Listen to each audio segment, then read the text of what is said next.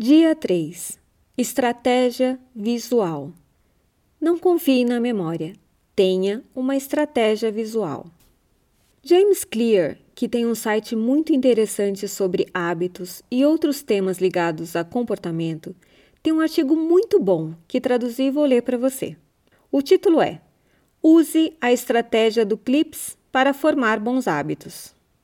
Em 1993, um pequeno banco em Abbotsford, Canadá, contratou um corretor de ações de 23 anos chamado Trent Dyersmith. Dyersmith era um novato, então ninguém na firma esperava muito da sua performance. Além disso, Abbotsford era ainda um subúrbio relativamente pequeno, escondido na sombra da vizinha Vancouver, onde a maioria dos grandes negócios eram fechados. Os primeiros serviços populares de e-mail, como Hotmail, não chegariam nos próximos dois ou três anos. A geografia ainda tinha um papel determinante no sucesso dos negócios, e Abbotsford não era exatamente o lar dos negócios mais emocionantes. E ainda assim, apesar de todas as desvantagens, Dyersmith fez um progresso imediato como corretor de ações, graças a um pequeno e implacável hábito que ele fazia a cada dia. Na sua mesa, ele colocava dois potes. Um era recheado com 120 clips de papel. O outro ficava vazio. E aí que começava o hábito. Darsmith dizia: Todo dia de manhã eu começava com 120 clipes em um pote e continuava telefonando até que eu conseguisse mudar todos os clipes para o segundo pote. E era isso: 120 ligações por dia um clipe de papel de cada vez.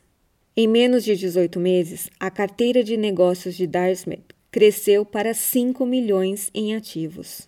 Com 24 anos, ele já fazia 75 mil dólares. Em poucos anos, empresas de fora começaram a recrutá-lo por causa do seu sucesso e ele conseguiu um emprego com um salário de 200 mil dólares em uma outra companhia. Quando perguntado a Darsmith sobre os detalhes do seu hábito, ele simplesmente falou: Eu começava a ligar às oito todos os dias. Eu nunca olhava cotações ou pesquisas de analistas. Eu também nunca li o jornal durante todo o tempo. Se a notícia era importante, ela me encontraria de alguma outra forma. Bem, esse é um artigo que está no site do James Clear, que eu recomendo que visite. É www.jamesclear.com. Agora, voltando à questão da estratégia visual. Uma estratégia visual é ter algo que você pode ver qual é a sua meta e acompanhar o progresso. Seja criativo e encontre uma forma visual de medir o progresso do seu hábito. Vou lhe dar algumas dicas. Você pode utilizar um calendário, papeizinhos para remover de um lado para o outro, bolinha de gude, pedra. Na sua empresa, pode fazer um quadro de metas, um grande medidor, enfim, o importante é que seja visual e que você possa medir o progresso. Experimente. Isso lhe dará uma vantagem incrível para atingir as suas metas. E sabe por que as chances de sucesso aumentam? Porque além de você visualizar o progresso, funciona como um gatilho para você focar nesse objetivo principal. Às vezes, confiamos demais na memória, mas não nos damos conta que as milhões de atividades, telefonemas, e-mails e todos os imprevistos que acontecem facilmente tiram o foco do nosso objetivo principal. Mudança requer atenção e precisamos encontrar formas criativas de nos lembrar do nosso objetivo principal. Quanto mais fácil você visualizar o progresso, mais motivado ficará para terminar a tarefa.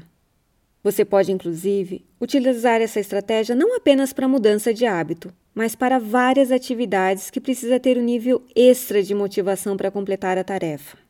Quando você perceber o progresso, criará um bom ciclo vicioso para manter você no objetivo de dar um passo, e mais um passo, e mais um passo, até completar a tarefa.